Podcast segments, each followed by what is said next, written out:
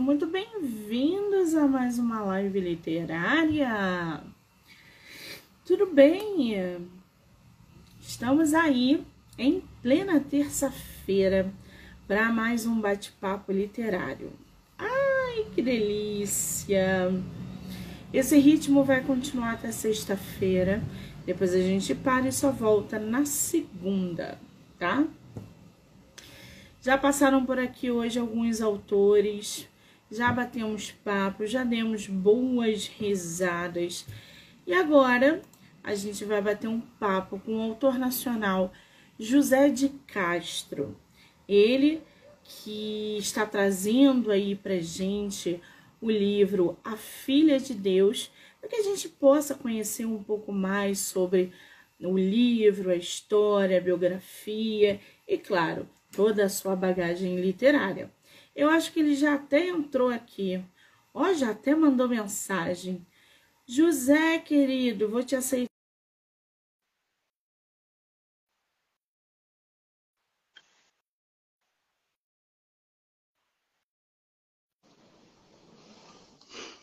Olá, boa, boa noite. noite. Tudo bem?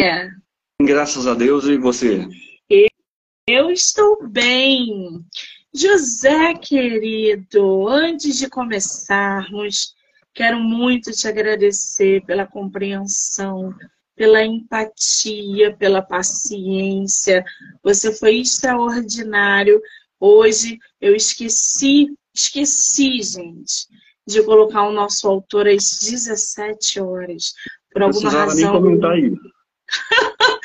Ele não entrou e eu fiquei desesperada porque isso não acontece. Eu faço entrevistas há anos e isso não acontece. Então, José, obrigada por tudo, pela compreensão eu, e pela empatia, tá? Eu que agradeço, agradeço pela oportunidade de conhecer você, seu trabalho. Estou gostando muito. Que maravilha! Você é de qual lugar do Brasil? Eu sou de Lavras, Minas Gerais. Lavras, Lavras, Minas Gerais, adoro Minas. Tenho família aí, adoro essa terra. Sou louca para largar o Rio para ir embora para Minas. Você conhece Rio de Janeiro? Conheço.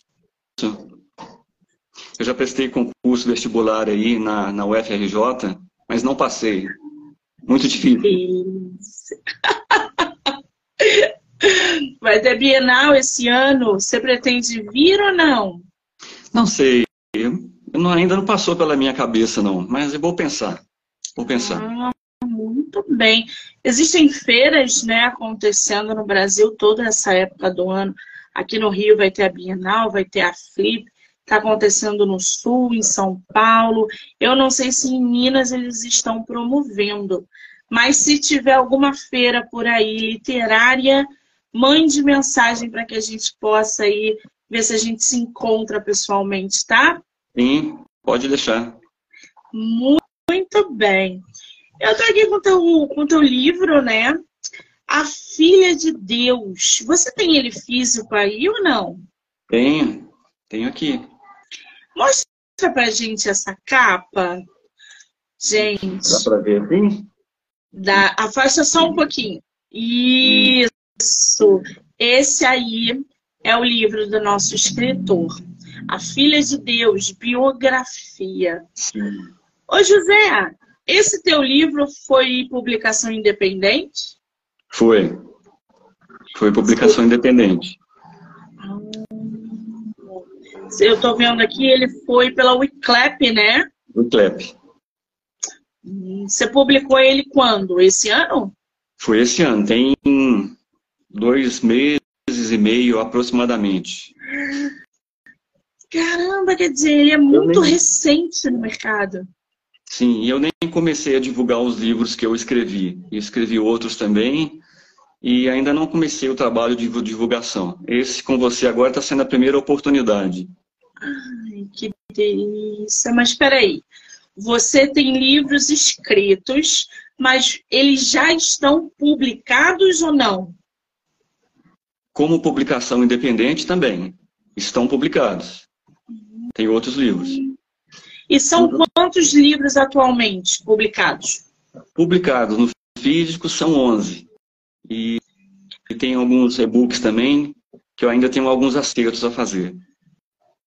Caramba, 11 livros. Você tem alguns deles aí perto de você para mostrar para gente? Esse aqui também é uma biografia. Qual é o nome desse? Jequi. É o nome de um, de um espírito. Os meus livros são trabalhos espíritas. Tem esse aqui é psicografado, o fundamental. Sensacional. O fundamental. Tenho esse aqui. O nome desse aqui é Liberdade. Tenho essa outra biografia aqui, um benfeitor da minha cidade também, Augusto. Olha, gente.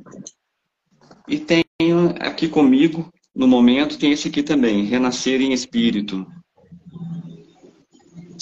Quer dizer, todos eles são voltados é, para psicografia, José? São voltados para o espiritismo. Agora, nem todos são psicografias, porque tem alguns que são trabalhos inspirados. Inspirados, coordenados pelos espíritos. Meu trabalho ele é 100% espírita. Né? Então, eu, eu, eu me dedico na divulgação do espiritismo, espiritismo cristão. Sensacional esse trabalho. Agora, você já publicou os outros de maneira independente, já tem outros livros no mercado e o mais recente é A Filha de Deus. Tem outros projetos em andamento ou ainda não? Tem. Tenho mais três livros que eu pretendo publicar. Ah, é só uma, uma correçãozinha, A Filha de Deus foi o primeiro, o meu primeiro livro, publicado, publicado, não escrito. Agora, os outros vieram depois. Eu estou me empenhando agora na publicação de todos para começar a fazer a divulgação, né? Essa é a minha intenção. Então, esse, é, são, esse... são 30 anos de experiência como, como médium e 33 como espírita. Então, como o Espiritismo foi muito importante e transformador na minha vida, eu tento repartir com as pessoas que eu tenho é, contato, que eu tenho nas redes sociais, eu tento repartir o que eu sei de Espiritismo. Se foi bom para mim, pode ser bom para mais alguém, né? Agora, José, esse seu trabalho dentro do Espiritismo, é, você é um médium de psicografia, é isso? Sim, sim. E, a, e quantas psicografias você fez ao longo desses anos? Olha, é, paralelamente à minha profissão, eu me dediquei muito à psicografia. E eu, é, recentemente, isso tem uns dois anos, eu, eu mandei ensinar cerca de 800 quilos de papel, de papel A4. Então, tudo isso era psicografia. Não sei dizer quantas mensagens tinham ali. Só sei que tudo foi um processo de desenvolvimento para que hoje eu pudesse estar um pouco mais afinado com a escrita e com o pensamento do que os espíritos querem nos transmitir, né?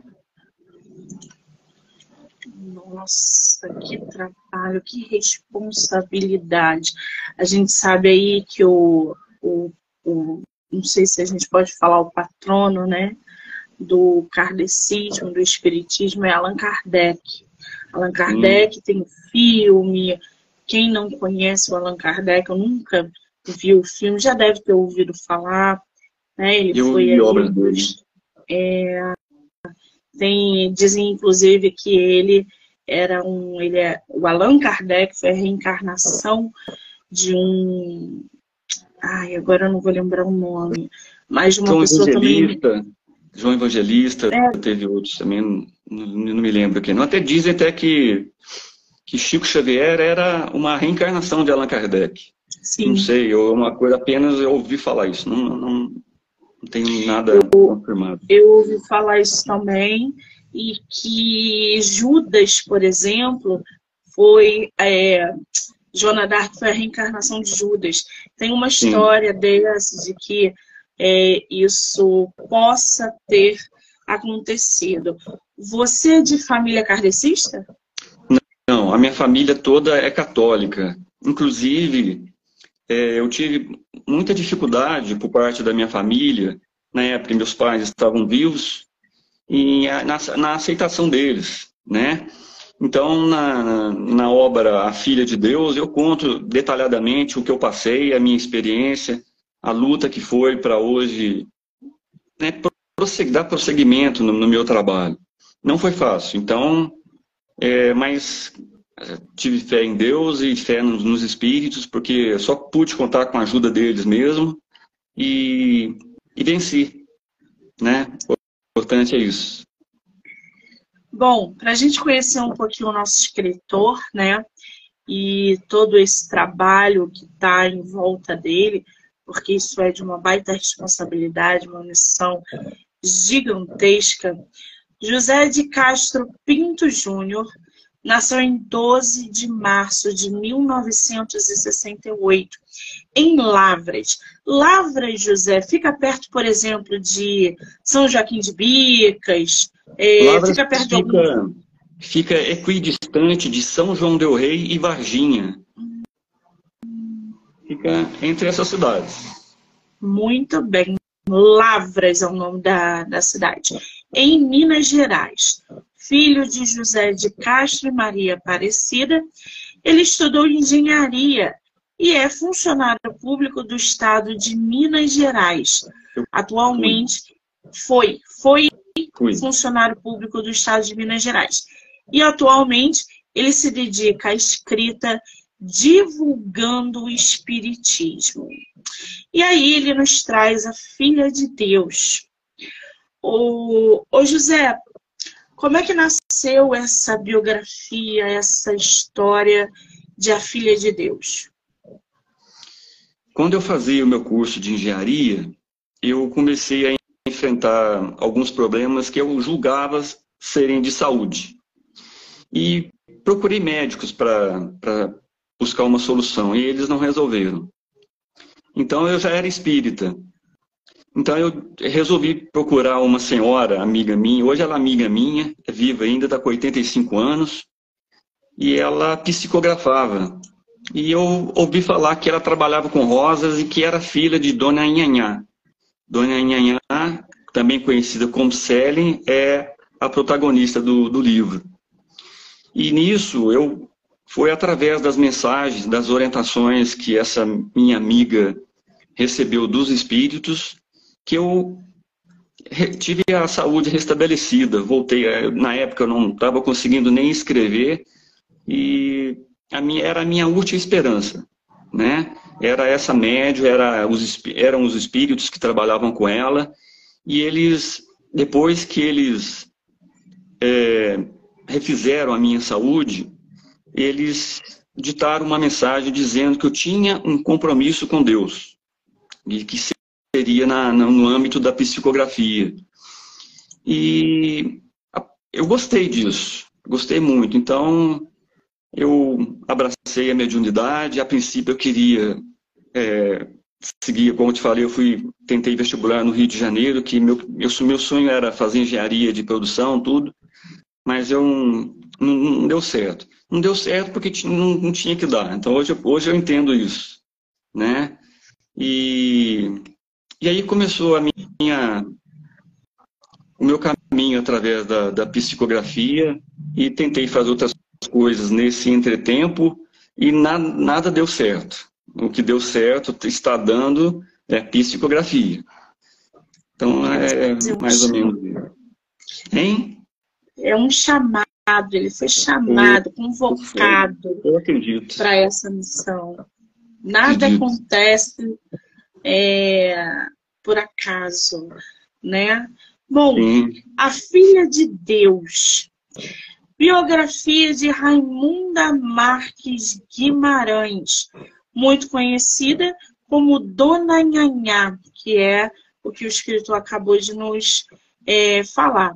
Ou Selen, como ela gosta de ser chamada. Selen tem algum é, significado? Selen? É, voltando um pouquinho no tempo, é, o nome Selen, ele é um nome espiritual. É um nome que Deus dá, nos dá quando nos, quando nos dá o dom da vida, quando nos, nos deu o dom da vida. O nome Jesus Cristo é um nome espiritual. O nome João Batista também é um, é um nome espiritual. Então, o nome Selen é um nome que o Criador lhe conferiu quando lhe deu o dom da vida. Por exemplo, o seu nome não é Monique, você tem seu nome espiritual, né? É o é seu nome que você vai vai caminhar rumo à eternidade. Então, o nome, por isso que ela tem, tem esse tanto de nome. O nome dela de batismo é Raimunda Marques Guimarães, Nhanhá é o apelido que a avó dela deu para ela, e Selen é o nome que lhe foi revelado, é, que é um, sendo o seu nome espiritual. Então eu, eu a chamo na minha intimidade de sempre de Selen, né? De Selen. É como ela gosta de ser chamada. Como ela gosta de ser chamada. Uma benfeitora que passou grande parte de sua existência na cidade de Lavras, que também é a cidade do nosso escritor surpreendendo a todos com soluções que o profissionalismo de sua época não resolvia. Ou seja, a Raimunda, né, a dona Nhanhau, a Selen, ela viveu em que ano? Ela viveu de 1902 a 1967. É, ela, fale, ela desencarnou, como nós espíritas dizemos, né? Bem, bem nova mas ela dedicou a vida dela em ajudar quem necessitava. A sua casa parecia um posto de saúde, onde atendia a todos sem qualquer distinção. Muito semelhante ao Chico Xavier, né, gente? Sim. Que a gente sabe que recebia centenas de milhares de pessoas na casa dele, ou onde ele atendia ali é, era médium com extraordinário dom de atender com seu espírito emancipado. Ou seja, atendendo seu espírito, percorria o espaço em busca de respostas para oferecer ao consulente. Mas suas prescrições médicas partiam de si próprio e não propriamente por intercessão espiritual. Ela não era médica, é isso? Ela não era médica. E na época não existia a tal lei que hoje exige da pessoa uma formação universitária para o exercício da medicina, né? Mas ela tinha um profundo conhecimento de, de remédios, de, de remédios, de medicina em geral.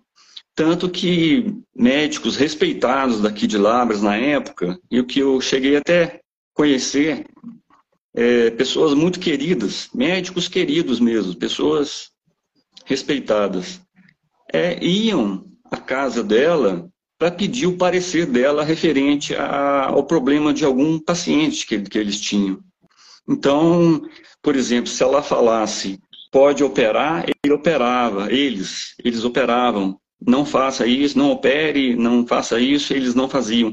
Ela, ela, ela era respeitada, e era obedecida né, nas, nas prescrições dela.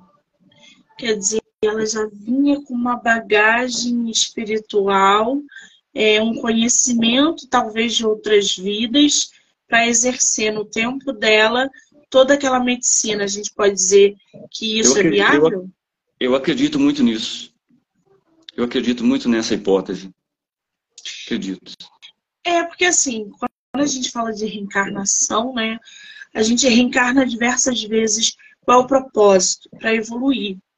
A gente aqui nada é nosso. Aqui nada, aqui a gente só tá para evoluir.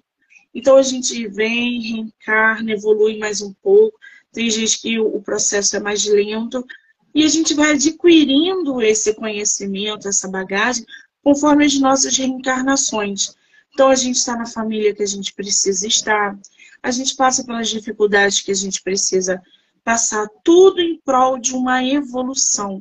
E isso vem com uma bagagem anterior.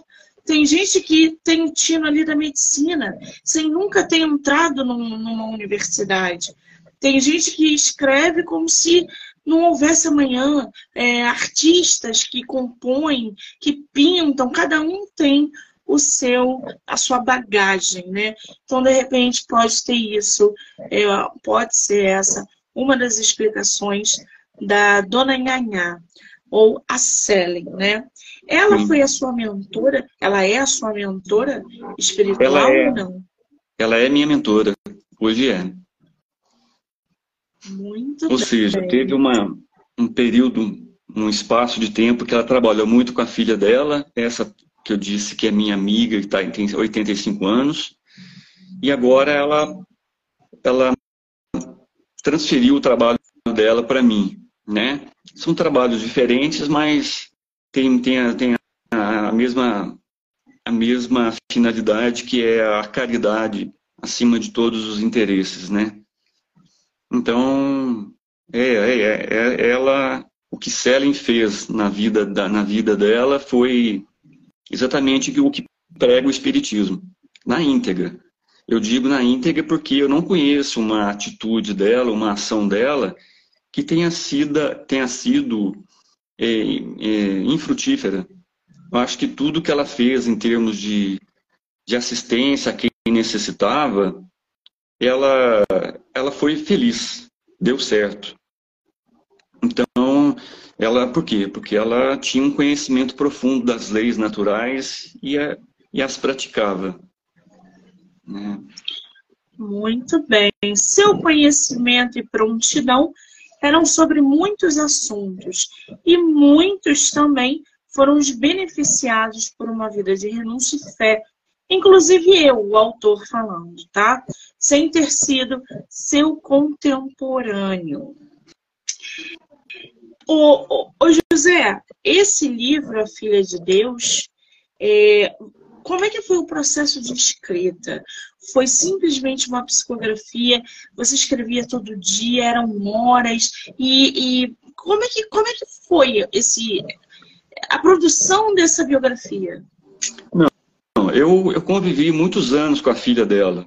Eu me tornei amigo dela e ela me contou muito sobre a vida dela. E as outras pessoas que eu conheci, elas confirmaram tudo que a filha dela disse a respeito dela. Então não é um esse livro não é esse propriamente não é psicografia. Esse é, eu não digo que seja autoria minha, porque eu tive todo todo o amparo do, dos espíritos para elaborá-lo. Então, é mais o, a, o que eu soube da vida dela que resolvi pôr no papel. Né? Então, até eu enviei um exemplar para a filha dela, a filha dela disse que gostou muito e eu fiquei feliz, porque vindo dela para mim foi um elogio à parte.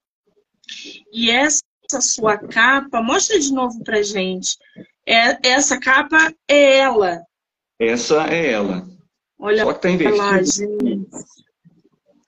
Hã? É, tá invertida a, a, a câmera não, inverte, mas... né? A foto. Não, mas dá para ver. Dá para ver. Olha lá, gente. Essa aí é a Raimunda Marques Guimarães, a Dona Nhanhá, ou a Selen. Olha que legal. Essa é Selen. Ai, ai, agora Ô, José, eu tô vendo aqui os seus outros livros. Tem um que água comigo é uma coisa de doido. É o meu elemento, não tem jeito. Então, quando eu vejo uma capa que tem água, um mergulho, ou pessoas com água, já chama logo a minha atenção. Tem um livro aqui que se chama No Mundo de Regeneração. Esse você Sim. também publicou pela Wiclap. Você tem ele físico aí? Não, esse físico por enquanto não. Eu ainda. Eu, esse foi, eu publiquei semana passada. Semana passada. Ah. Esse livro fala sobre o quê? Olha, são textos que eu escrevi que estavam no Facebook. Então, esses livros foram, esses, esses textos foram escritos sob inspira, inspiração também, não psicografia. Então eu resolvi publicá-los, como eu achei que por ele ter um, por causa da autoria desses textos ser digna, tão digna, eu resolvi transformá-los em livro. Então, eu acho que ficou legal. E quantos textos você inseriu nessa obra? Não sei te dizer. Não sei te dizer, mas. Vou chutar. Chuta. Há uns 45, 50 textos. Talvez Muito mais. Bem. Esses textos ainda estão no Facebook ou você já tirou? É, do mundo de regeneração. Tem alguns textos no Facebook. Tem, tem. tem bastante texto lá. Agora, do, do, mundo de regeneração, não sei se eu não, não me recordo se eu, se eu já tirei. Porque eu, eu, Qual é o teu... eu Fala, José, outro pode livro, falar. Outros livros, eu fiz a mesma coisa. Né? Tem um livro que chama Votos de Paz, eu também, eu, ele é feito de, de textos. Foram textos transformados em livro. É a mesma coisa. E qual é o teu Facebook? Você pode dar para quem quiser é, ver Posso. os teus textos por lá? É arroba José de Castro Pinto Júnior, tudo minúsculo. Vou botar aqui para vocês. José de Castro Pinto, Pinto Júnior. Pronto, já corre lá já para vocês é, acompanharem os textos do nosso escritor.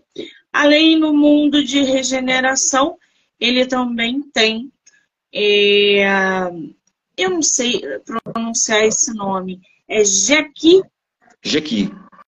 Jequi. Jequi é um nome, também é um nome espiritual. E significa Jequi. o quê? É o nome de um é o nome de um espírito. Então, deixa eu ler aqui para vocês. É, esse livro tem capítulos curtíssimos, chamado Pensando Bem. É o nome do livro, tá, gente? Sim. Pensando Bem. É um refrigério bem propício aos dias de hoje, onde ocorre, onde o corre-corre, muitas vezes, não direciona o ser humano no caminho da estabilidade e felicidade. É uma obra espírita. Essa capa, quem fez essa capa? Foi alguma criança? De qual livro? Do Pensando Bem. Pensando Bem? Não, foi as capas todas foram. Eu, eu, fui eu que fiz. eu que fiz as capas. Estão ótimas essas capas. Esse dia que você tem ali. Que bom que você gostou. Eu adorei. Tá bem. Esse no mundo da regeneração também. Ficou lindíssima essa capa. Eu super adorei. Tem aqui a Oficina da Fé. Do que, que fala Oficina da Fé? Oficina da Fé é, são psicografias. São psicografias relacionadas com o Evangelho de Jesus, relacionado com o Espiritismo, né? vem reiterar o que o Espiritismo prega, afirma, né? tenta explicar alguma coisa. Então, é, é tudo voltado mesmo para a divulgação do Espiritismo, que é o ponto de vista que o Espiritismo tem do mundo. Né? É como o Espiritismo vê o mundo, vê as coisas. E o bom de tudo é que o Espiritismo vê tudo, absolutamente tudo, com otimismo. A gente tem coisas. Uma vez eu, eu estava, fiz um, um grupo espírita no Facebook e eu disse lá uma coisa que causou um certo espanto numa pessoa lá. Eu disse que o mundo é perfeito. Nós vivemos no mundo perfeito. E a pessoa não gostou não gostou, é, replicou e aí foi. Mas nós vivemos num mundo perfeito porque nós vivemos num mundo que tem leis naturais perfeitas. Então, se o mundo fosse tivesse alguma chispa de imperfeição, as pessoas que estão no mau caminho, por exemplo, elas teriam uma justificativa é, diante dos seus erros. Então, se ela, é, ela poderia alegar que errou porque o mundo é imperfeito, que não tinha jeito de fazer, perfeito, é, fazer o certo. E não é por aí.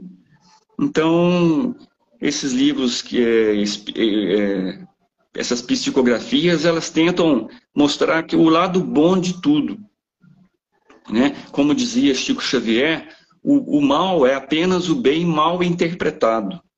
Por quê? E, e para a gente entender isso, a gente tem que acreditar em reencarnação e na pluralidade, pluralidade das existências. Né? Ou seja, resumindo, é, aqui a gente, a gente, hoje a gente colhe o que a gente plantou no passado, seja feliz ou, ou não.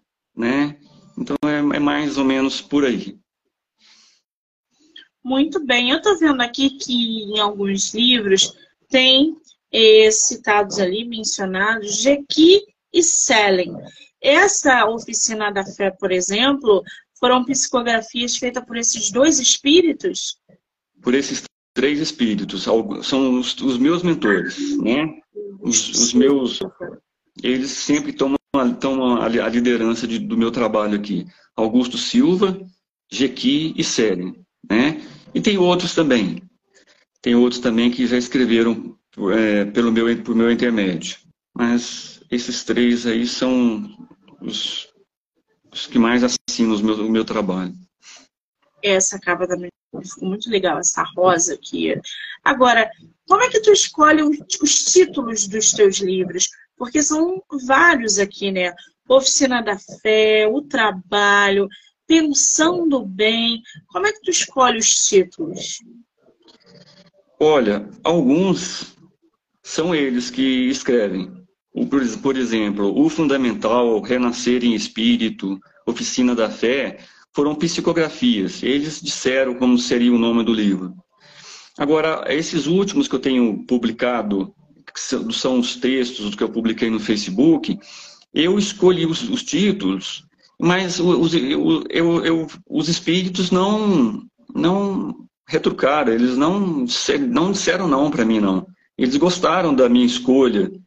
Então, eu fico, mas se ele, caso eles discordassem de alguma coisa, eu mudaria, faria a vontade deles, né? Sem, sem qualquer problema. Como eu escolhi, eles não acharam ruim, ficou por isso mesmo. que bacana. Agora, eu tô vendo aqui um outro livro que é só do Jequi é também uma biografia dele, é, um, é como se fosse um espírito de braços abertos. É, é, tem a mesma pegada que a Filha de Deus? Ou esse também foi uma, é uma biografia psicografada? Tem sim.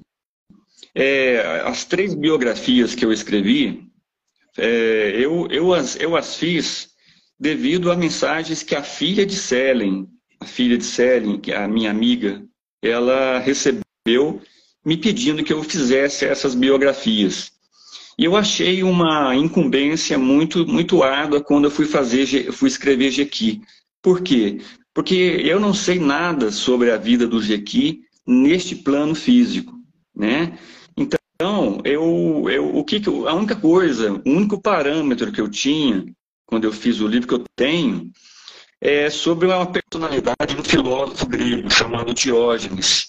Então, eu, eu, eu, li alguma coisa sobre Diógenes e achei, e, e tem uma experiência de, das mensagens mediúnicas que o Jequi me transmitiu através da filha de série e, e por meu intermédio.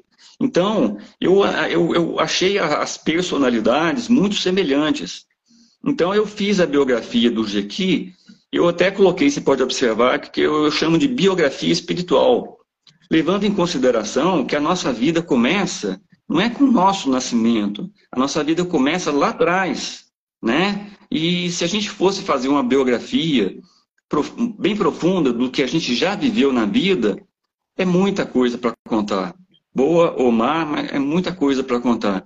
Então eu tentei pincelar, aceitei a incumbência, mais por um dever de, que eu devo muito também às equipes, já me ajudou muito, e me ajuda, é um amigo que eu tenho, meus amigos são espíritos, os meus amigos são espíritos. Então eu falei, eu tenho que fazer essa biografia do Jequi, Deus vai me ajudar. Então eu consegui fazer uma biografia do Jequi.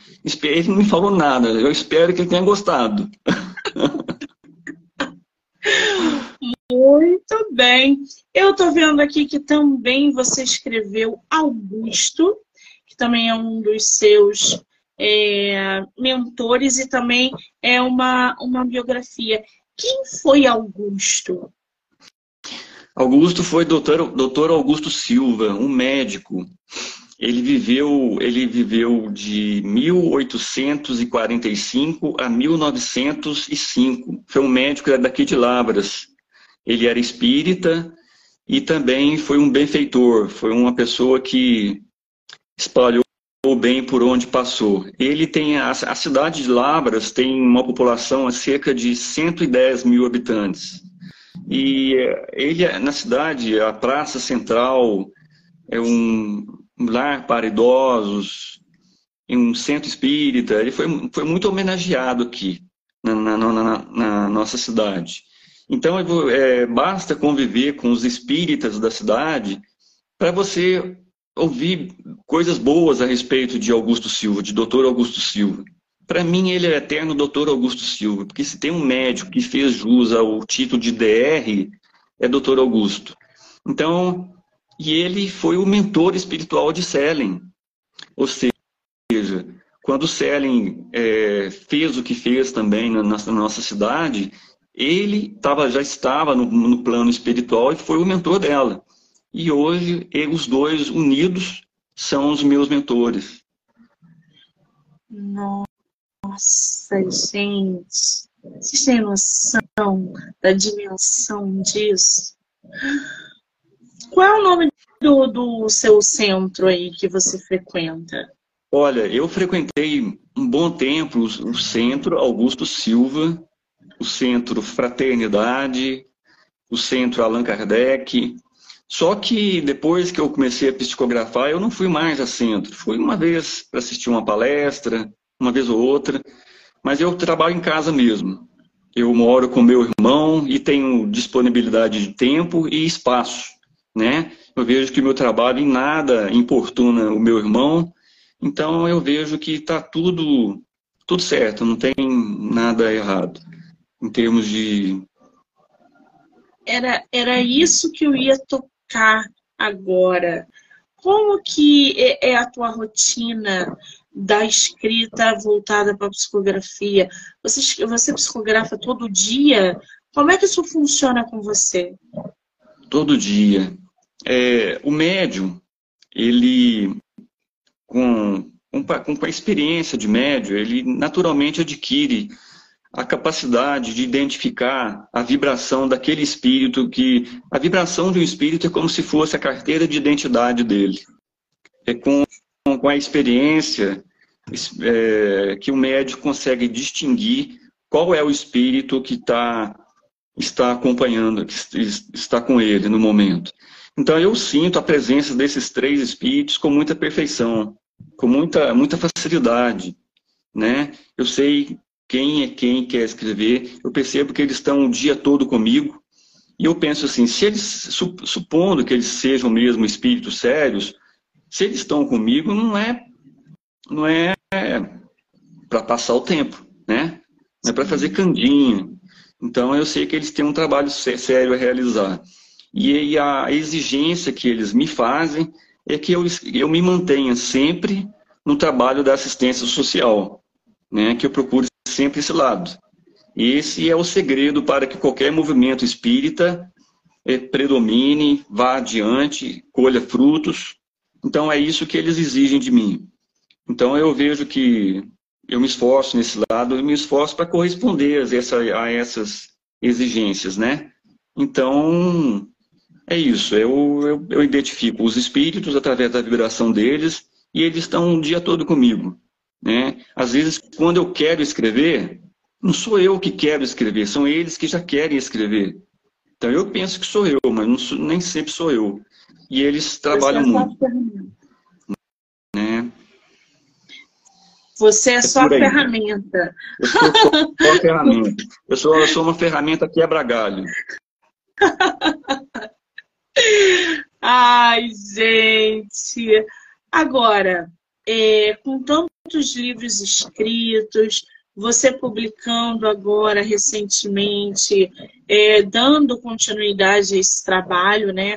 Porque não é só escrever, não é só psicografar, é, é publicar, é jogar no mundo para que chegue nas pessoas, para que passe mensagens através das mensagens, né? Por assim dizer.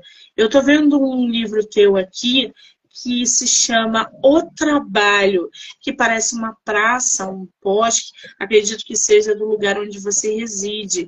Mas se não for, tá perfeita essa essa foto que você botou como capa. Esse O Trabalho fala sobre o que, José? Fala sobre o trabalho. A bênção que é o trabalho na vida da pessoa.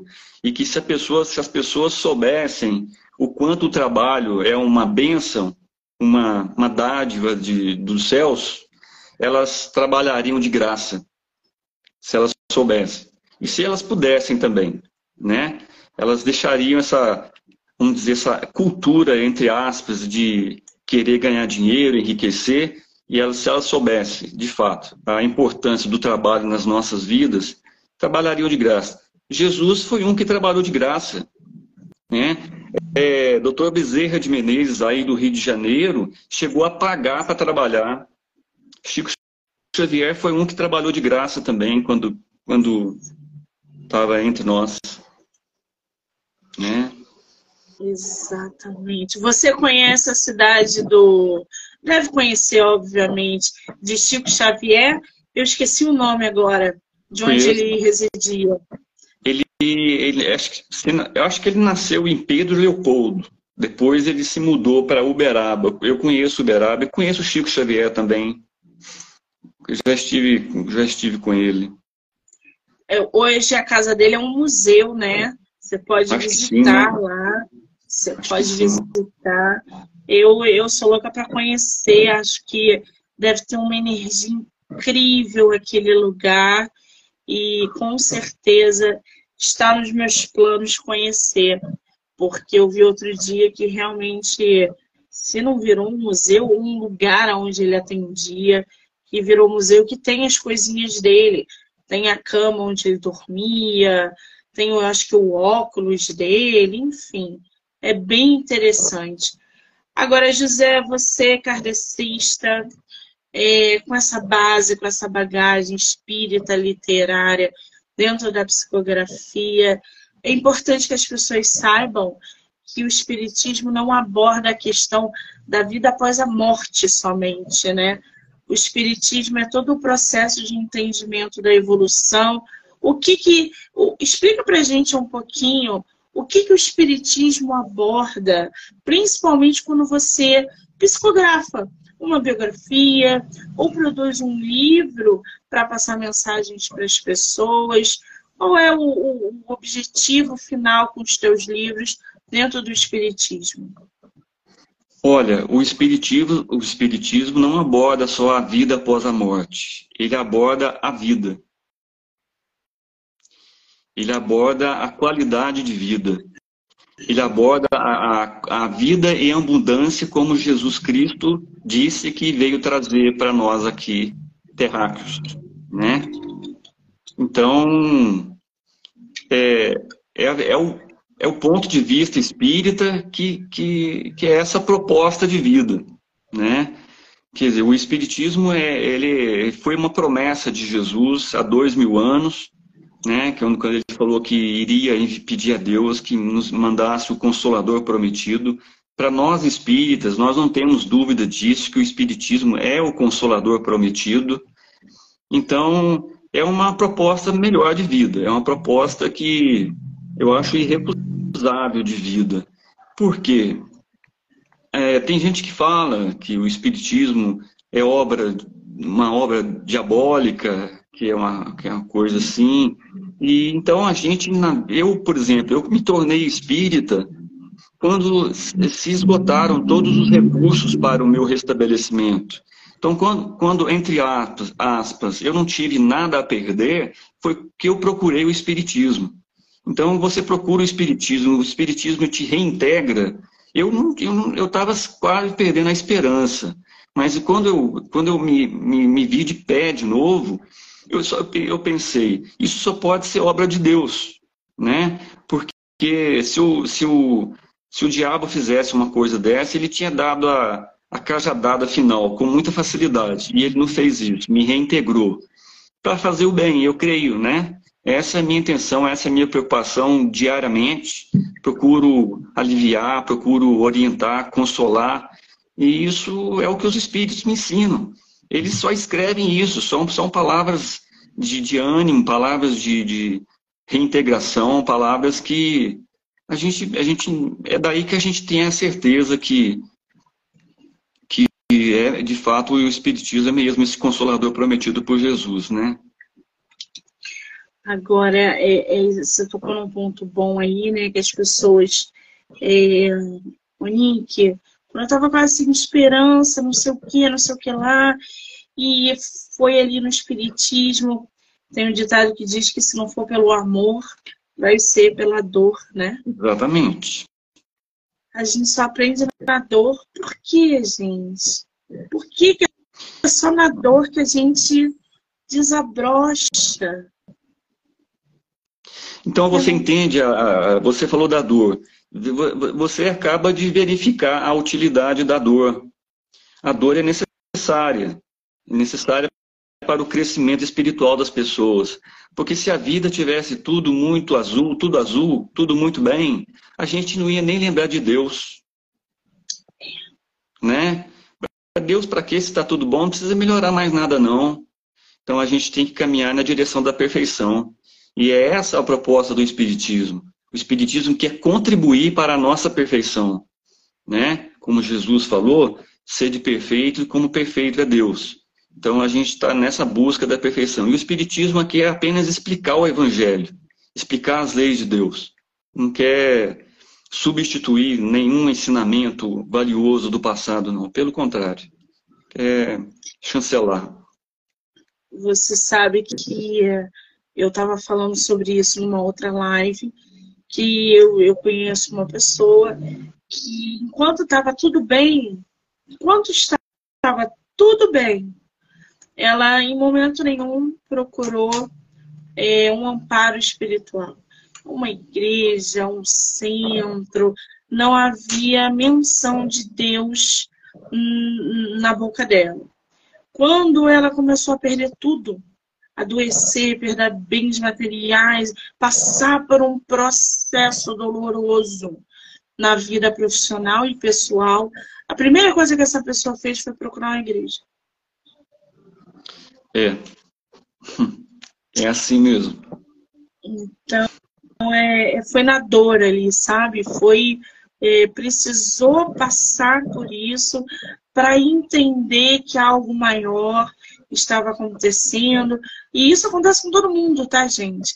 Às vezes a gente está passando por uma situação que, meu Deus, o que, que eu fiz para merecer isso? O que está acontecendo? A resposta está na tua frente e você está tão cego, porque está tão desnorteado com a dor, com a complicação, que você não enxerga que a resposta final é muito maior. Ela, ela vem longe de, do que é ser material. Porque nós somos energia. Gente, nós somos energia. Tudo na gente vibra. Tudo que você pensa, você atrai. Tudo que você emana, você atrai. Espíritos também. Espíritos ruins, espíritos depressivos, lugares que você frequenta, é, é, que é um lugar terrível para espíritos ruins, bar. Sim, eu, eu, eu não vou a bar. A vibração não é boa, né? Eu, eu, eu sei como é. E um, tem lugar, eu, eu não tô falando, não tô fazendo, não tô fazendo falando mal, falando mal não, mas tem um lugar também que eu não gosto muito de frequentar, não é só bar não. Eu não gosto muito de lotérica não. Lotérica? Eu é. vou lotérica para pagar boleto. tem essa utilidade, sem brincadeira. Hoje em dia você paga pelo celular, nem precisa chegar perto de lotérica. Mas assim, são lugares que se você frequenta, é, é, você sabe, traz ali é, você vai, a tua vibração vai baixando, você vai se distanciando de coisas que poderiam te alavancar, porque nós somos energia. O Espiritismo fala muito sobre isso, sobre essa vibração, sobre esse quarto estágio que a gente vai passar por uma regeneração. Já estamos vendo aí, né? Exatamente. A pandemia foi uma, uma, um grande, uma grande prova Quantas pessoas morreram? Milhões de pessoas morreram. Sim. É, e tem essa Milhões. também que você, você foi bem lembrado por você aí. É, nós espíritas acreditamos que o nosso planeta está em processo de, de transformação. Quer dizer, está tá, tá se transformando, mas para melhor. Pode não parecer, mas está. Porque o planeta já foi um, um, agrupamento social com muito mais chagas morais do que é hoje. Né? Há 150 anos havia escravidão no nosso planeta. Hoje a opinião pública não admite mais isso, né? de jeito nenhum. E, e nós, nós acreditamos, nós espíritos acreditamos que o nosso planeta está trans, transformando em mundo de regeneração. Deixará de ser um mundo de expiação e provas para ser um mundo de regeneração onde habitarão seres mais evoluídos, né? Ou seja, nós mesmos, talvez, se nós melhorarmos, nos melhorarmos e, e, e quem sabe a reencarnação de seres que nos darão lições, valiosas lições de vida. Então, é o que o Allan Kardec eh, escreveu no livro dele. Ele tratou a respeito das leis morais, e uma dessas leis é a lei do progresso. Né? E o progresso é a única coisa que justifica a, reencarnação neste mundo de Jesus. Jesus só pode ter, só pode ter vindo nesse mundo para que hoje a gente alcançasse o progresso em todos os setores da humanidade, né? Tanto é, científico, filosófico, como religioso. Exatamente. Agora, a gente está vendo dessa, você falou da regeneração, né? Nós estamos vendo crianças vindo, reencarnando, mais inteligentes, mais astutas. Crianças com um ano de dente falando, mexendo no celular. É, crianças cantando. Não teve tempo, às vezes não teve tempo nem para aprender isso, né? É. Tocando piano. É. Né? Tu viu a criança de, de, um ano tocando é. piano? criança costurando, é na net, aí tem criança costurando, criança bebezinho costurando, né, onde aprendeu. Então, não tem outra explicação razoável a não ser a reencarnação, né, a pluralidade das existências. Tem um vídeo que está rolando na internet de uma criança de um ano e meio tocando piano. Piano como se fosse como Chocado. se tivesse. É chocante. Tu olha assim, e aí eu fui ver os comentários, porque eu adoro ver os comentários para ver os pontos de vista. Ah, mas isso aí é porque nasceu é, é, dentro de família de músico. Aí tinha gente, isso é reencarnação. Ah, isso aí já vem com esse dom. Da onde vem o dom, gente? De um ano e meio. Exatamente. Isso é uma bagagem espiritual. Isso já vem lá de trás. Ele, ele fazia, ele tocava perfeitamente. Não tem explicação aqui. Você não consegue ensinar uma criança de um ano e meio a tocar um piano daquele jeito. Você não consegue. Consegue não. Consegue não. Acho difícil. Muito difícil.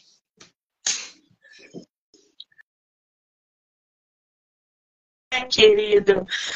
A Filha de Deus. Lê um pouquinho do seu livro pra gente. Você, você quer ler um pouquinho pra gente? Leio. Pra gente conhecer um pouquinho mais sobre a Nhanhá ou a Sally. Vou abrir em qualquer página aqui. Qualquer página. Pode ser?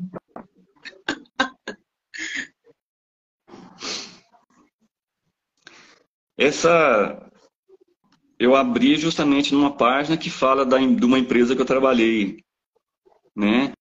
E foi uma, foi um, uma luta enquanto eu trabalhei lá e eu, eu narro aqui no livro a participação, a, a, participação dos espíritos comigo nessa empresa que eu trabalhei. Então, envolveu processos judiciais, né? Eu fui demitido sem justa causa e, e não foi por improdutividade também não. Então, é, como eles, eles, a participação deles na minha vida foi, foi decisiva em todas, em, em todo, todos as minhas, as minhas, na minha vida pessoal, eu eu fiz questão de citar aqui é, a minha experiência na empresa que eu trabalhei. Então, eu abri nessa página. Então, diz o seguinte: a Emater MG, para me demitir, necessitava de motivação e ela não tinha. É o que dizia a jurisprudência RDP 34141, motivação, do Supremo Tribunal Federal, embasada pela Constituição Federal. Jurisprudência, para quem não sabe, é o entendimento ou conclusão que um tribunal tem por unanimidade a respeito de determinado assunto ou matéria. É também a ciência do direito, é lei. A clássica estabilidade do funcionalismo público é aquela onde o funcionário, por ser funcionário público, não pode ser mandado embora, independentemente do que ele faz no exercício da função. Então, é por aí vai. Aí é, trata um pouco de, nesse, nesse capítulo aqui, trata um pouco de leis e é, eu, eu, eu, como é a participação de Célia na minha vida, na, na, minha experiência profissional, eu tive que citar ela na biografia dela, né? Então, é isso aí. Então, Agora... eu, até nesse livro eu falo que eu, eu, eu, eu, eu impetrei processos judiciais sem advogado. Então, e tive as, as, a orientação dos espíritos. Inclusive, eu cheguei até a ganhar um, um dos processos. E os processos que eu perdi, eu não acho que eu perdi, eu acho que foi uma semente que os espíritos plantaram nesses tribunais. Né? Tanto que teve uma vez no, no tribunal eh, de, é, do, do, trabalho aqui de Lavras, é, CL me incorporou dentro, no, no, no, de frente ao juiz e me fez lembrar de toda uma argumentação que eu tinha escrito anteriormente e que não estava comigo. Eu lembrei palavra por palavra de uma maneira que eu fiquei até espantado, né?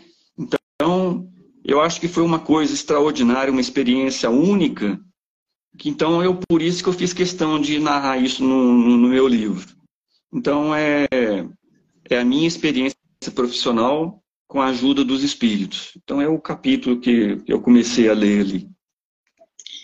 Que maravilha! Agora, tem alguma ordem que o leitor ou a leitora precisa seguir para ler os seus livros? Ou eles podem ler aleatoriamente? Eu acho que a filha de Deus seria um bom começo. Porque é muita minha, minha vida íntima com Selling, para depois compreender, talvez, as outras biografias e os demais livros também. Tanto Muito que é esse bem. que eu tô, que eu tô tentando, eu vou, vou começar a divulgar primeiramente. Muito bem, lembrando que o escritor tem vários livros publicados, tá, gente? Então vocês podem encontrar aí no site. Eles só estão no site da Wiclap, né, José? Tá da Amazon também, mas eu, eu, eu tenho, eu acho que uma, alguma coisa não ficou bem feito nessas minhas publicações e eu vou, vou, fazer uma revisão. Talvez eu eu tire por, por enquanto, por um, por um tempo, mas eu vou, vou, vou tentar arrumar o que tá, eu, que eu acho que ficou com defeito. Pode ser a diagramação. A Amazon requer diagramação para que o seu arquivo fique direitinho dentro da plataforma. E aí, se você não diagramou, ele não vai aceitar. E aí não publica, entendeu? Pode ser Sim. isso. Ele até publicou, ele, até a Amazon publicou, só que não, não ficou no meu gosto, sabe? Então eu vou, eu vou tentar consertar isso. Muito bem, lembrando que a versão digital é diferente da física. Quem quiser é, a Filha de Deus físico, consegue diretamente com você autografado, é só na WeClap. Consegue, né, na, nas lojas da Wiclap, né? Mas eu posso até enviar para. Eu vou enviar um, um para você, para você sortear aí, um exemplar. Maravilha! Aí, você me passa, o endereço, me passa o endereço pelo zap, aí eu envio para você e você faz o sorteio aí para as pessoas. Sorteio aí, agora, então. Vamos abrir o sorteio agora, então. Você vai fazer a filha de Deus, não é isso? O sorteio? Filha de Deus, a filha de Deus. Muito bem. Como é que vai rolar o sorteio, gente? Printa aqui a live e manda lá no meu direct. Monique MM18. A primeira pessoa que fizer isso vai ganhar o livro A Filha de Deus, do nosso escritor José de Castro Pinto Júnior. Lembrando que é uma biografia, tá? Então, é uma, uma biografia, é uma biografia sob a ótica espírita. Né? Isso. Né? Exatamente. Aí, já, já deu uma queda aí na live, tá todo mundo perguntando e mandando. Quando eu fechar o, o, a nossa entrevista, José, eu vou ver quem mandou a mensagem e vou te enviar porque aí eu te envio o endereço e você manda diretamente para ela. Você não precisa me enviar para que eu envie para a pessoa. Você pode enviar direto para a pessoa. Sim. Pode ser? Pode ser. Ah, que maravilha! Agora, projetos futuros, José. Tem livro psicografado, biografias, tem mais obras surgindo para esse ano de 2023 ou 2024? Olha, para esse, este ano ainda tem. Tem, eu, eu tenho, tenho três livros prontos para publicar. Até amanhã eu acho que eu vou dar, vai dar para eu publicar. Se eu receber, se receber o, o SBN, eu vou publicar um, tentar publicar um livro amanhã. Se eu, se eu tiver, se, se, se der tempo. Agora eu tenho mais dois livros para publicar. Mas eu, não, eu pretendo é, trabalhar até meu último dia de vida, dessa minha existência. Eu não quero aposentar, eu quero trabalhar sempre. Né? Eu tenho amor pelo trabalho, como você também. Então eu, eu trabalho, trabalho vai aparecer. Né? Então, até nessas minhas sustentações em tribunais aqui, é um do, que faz parte do meu argumento, eu, eu, eu a, a, minha opinião é que o ser humano devia trabalhar é, só aposentar quando tiver mais força para trabalhar. Sim. Então, eu, é, é, é, o, que eu, o que eu penso. Então, eu, é isso aí, é o que eu penso. Quando publicar, me manda por direct ou pelo WhatsApp para que eu possa estar compartilhando também nas minhas redes sociais, tá? Tá bom. Muito bem. Você tem algum escritor ou escritora que psicografe, que escreva livros psicografados, que você indique?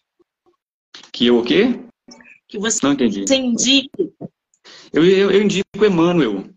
Para mim, Emmanuel, Chico Xavier. Chico Xavier foi o maior escritor que, que a gente já teve no mundo. Não conheço outro tão. Eu nunca discordei de nada que Emmanuel escreveu ele, André Luiz. Para mim, eles são. Nunca, nunca vi nada, nunca discordei de nada. Absolutamente nada. Eu sou fã deles. Para mim, Chico Xavier foi o maior escritor. Eu acho que prêmio, prêmio Nobel da paz e da literatura seriam poucos para Chico Xavier, eu acho. Quem nunca leu o Nosso Lar, leia. É, Sim, eu indico nosso lar. Ah, Monique, eu vi o filme, não sei o quê. Gente, mas leia o livro. Não é a mesma leia... coisa, não. É, Tem leia... diferença. Um ponto importante. Exatamente. Leia o livro, não só o nosso lar, né? Mas tem é, outros livros que o Chico Xavier é, psicografou, escreveu, enfim. É... Ai, eu tinha um aqui. A minha irmã gosta muito também. Ela consome direto. Eu já li Há muitos mil é, livros. Anos, há dois mil anos, 50 anos depois.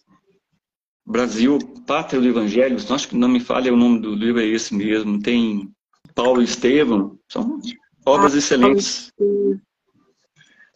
Paulo Estevam é grande, é denso, mas é lindo, vale a pena.